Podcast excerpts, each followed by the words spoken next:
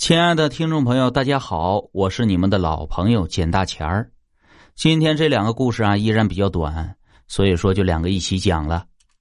这是我爷爷跟我说的。当初我爷爷想请一尊观音回家，于是就去了商店。啊，那个时候好像还没有超市。那菩萨呀，都在一个玻璃柜子里面。售货员就问我爷爷想请哪一尊，我爷爷就透过柜子看。这时候，最右边一个不显眼的位置有一尊菩萨，咯噔的动了一下，大概是因为它是属于我们家的吧。因为当时没有人碰柜子，而且只有一尊动了，于是我爷爷就把他请回了家。我们家的菩萨真的很灵啊！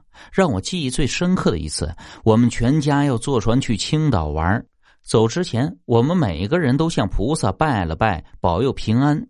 后来要走的时候，我们又因为有些事情耽搁坐船的时间。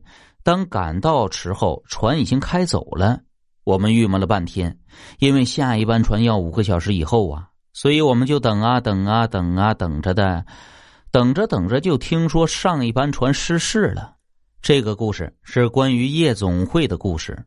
一开始生意还算兴旺，可是两年以后生意就萧条了。这不管怎么装修，怎么打折，光顾的人总是很少。可是最近发生了件怪事，所有的保安都接二连三的都辞了职。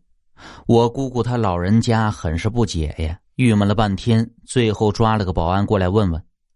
原来事情是这样的：一天晚上，保安 A 跟保安 B 在夜总会里面巡逻，一般是晚上四点关门。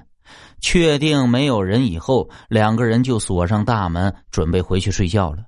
结果就在这时候，他们听见了一个女人悠悠的歌声从某个包房里面传出来。他们面面相觑呀，以为可能还有人，就到了那个声音的房间敲了敲门，没有人开，但是歌声停了。他们也没想那么多，便推门而入。这时映入眼帘的是一个着装很少的小姐。这个女人背对着他们坐在茶几上，但是那个女人是半透明的。后来他们连滚带爬的逃了出去，第二天便辞了职。之后又请过几个保安，可是没几天也都不干了，理由是撞鬼。